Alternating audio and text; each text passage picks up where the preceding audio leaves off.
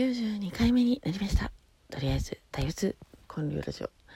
7月26日日曜日。もう連休が今日で終わりです。残念、うん、なんか自粛期間が終わって6月からまあ始まりましたよ。普通の日常がね、まあ、普通じゃないけどな。ほんで4連休っていうのがねちょっとまた違った雰囲気でしたね。でもなんかもう自粛に慣れとったから6月がめっちゃしんどかったよな。で7月ももうもう終わりやもんな。そう昨日はねあの川西に行ってたんですね。それはあのキングコング西野さんの書いてる絵本「プペル」えー、正式名称「煙突町のプペル」だな。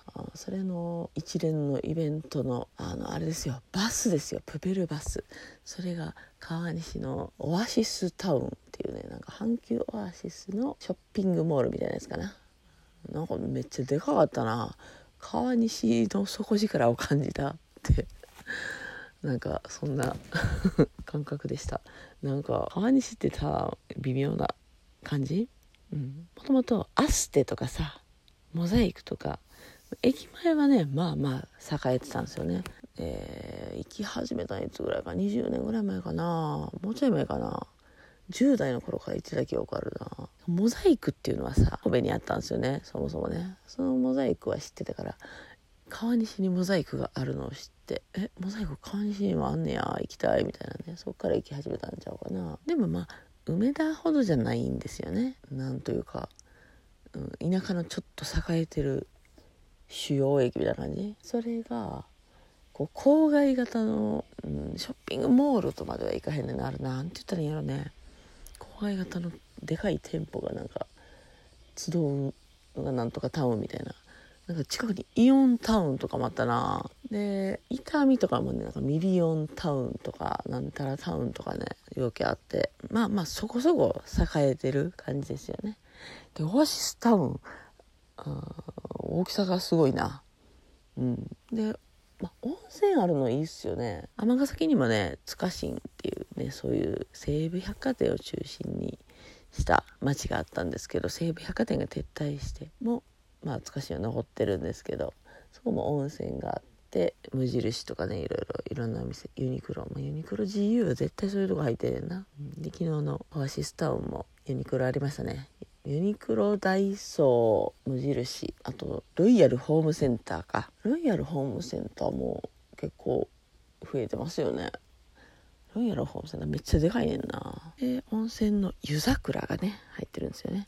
でそこにプペルバスが2台集まる。とまずプペルバスっていうのは八尾でプペル店っていうのが2年前にあってそこの代表やったのかな整体とかねやってる山口さんっていう人がプペルのバスを作って全国に届けたいみたいなね絵本店をね。それは病院の子供とかねそういう見に行けない人のためにやりたいって言って始まった。もう完全に事業になったみたいですね。なんか最初はノリだけでやってこうクラファンがちょっといまいちうまくいかないみたいなね。でなんかポシャリかけてたと思うんですよ。で飛んだしたって聞いてたんですね。でも急にあバスできましたみたいな感じやってあなんや？動いとったんやと思って。で始まったのはまあまあ最近ちゃいますかね。多分1年も経ってないですね。バスができるのに1年ぐらいかかって。であと1年前から始まりつつあるっていう感じやと思います。私は直接はね関わってないんでちょっと分かってないんですけど周りの人がね結構応援してる人がね多くって。でバスも見に行ったのはんもう一回ぐらい見たことあったかな。ペルバス、うん、ないな。初めてか？初めてか。うんあんま記憶にないな。プペル店はねもう結構行ってるんですよ。そもそもは神戸の行ったし八尾も行ったしあガモーや。ガモヨンプペルや。それも行った。最初がガモヨンかな。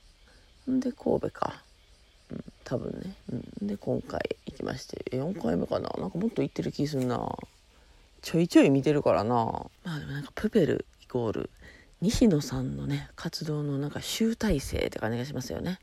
で今回はあの25歳以下のチームがあるらしいんですよ。その西野さんのサロンの中にね。でそこのメンバーがボランティアスタッフを募集してやる形でみんなお金を払ってボランティアをやるっていう仕組みでした。そうそうそう。だからそのイベント開催自体も私はあの湯桜がね頼んだんかなと思ったんですよ。オファーをねしたのかなと。じゃそういうわけではないみたいでねちょちょっとその辺よくわからないですよ。でもねなんかね知ってる人がねいっぱいいてまして。あ昨日はでもね私はねプペル目的で行ったんちゃうね。モルックやね。モルックっていうスポーツのねあの体験というかゆるモルックっていうのがね公園である予定やったんですよ。でも早々と雨で中止ってなってたからまあしゃあないな。まあ監視行ってキャンディーでランチしてで温泉入って帰ろうかみたいな感じになって。そう。でまずキャンディー行ってランチしてお腹いっぱいになってんのにもかかわらず満点行ってとりあえずたこ焼きを買った。それはですね前回も買うつもりやったのにもう店閉まってて買えへんかったからとりあえず早めに買っとこう。でもね食べられへんから、うん、後で湯桜行ってから食べようみたいな。お風呂終わってから食べようっていう感じで。もう冷めてもいいんですよそういう時はね。食べたっていう事実さえ作れるいいわけで。ほんで食べてそうキャンディー終わってオアシスタウン行って。ほんならねあのモルックのメンバーもちょうどおったわ。そう。でまずはあの2代目のプペルバスをね見たんですよ。そっちはね整理券がいらんとねいつでも見れたんで。でもう一個の本命のプペルバスはねあの整理券システムでねあの温泉の方に行かないと整理券がもらえないという。なのでまず私的なプペルバス。それはね、えーと、千葉県のなんかイベント系の仕事をしてはる木村さんっていう人がいてその人が作った板車のプペルバス。板車システムなんですね。まあまあ大きい福祉車両をラッピングしてるんですよね。いやすごいですよ。長いね。結構ゆったりしてて。あのなんかくつろげるお部屋って感じでね。いやこれ楽しめるなと思ったんですね。でその後、えー、湯桜入ってで整理券ももらえて。湯桜めっちゃ良かったですね。ちょっとまた行きたいですね。で昨日はね子供2人だけ連れとって子供たちもね、まあ、また来たいって言ってほんで湯桜終わってで本命のプペルバス。そっちはねやっぱね結構並ぶんですね。整理券を持っててもね、うん、で入ってうん。あまあやっぱすごいですね。中が光ってて全部の絵本のページが飾られてで終わってでちょっとやっとここで満点のたこ焼き食べれました。おやつにね。ほんでから若干モルクできたんですよモルクできへんのできへんのってちょっと詰め寄ったらねあのその場でちょっとね 用意してくれてね投げました。30センチぐらいの距離を投げました。であ、こんな感じなんや。こうボーリングに似てるんですけどね。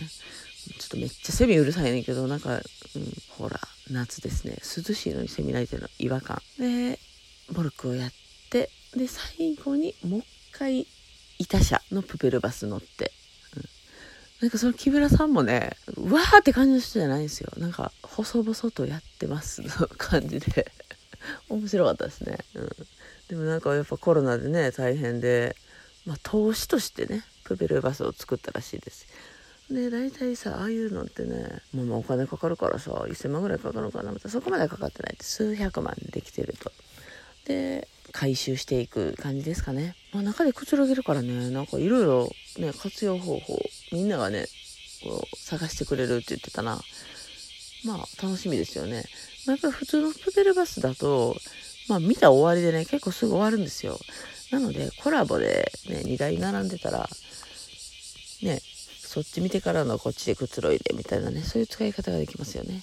昨日ね、3代目がおる言っててね、え、3代目って何なんとか思ってたら、あの、湯桜の送迎バスなんですよね。で、それは蜷川美香さんデザインのめっちゃ綺麗なバスでしたね。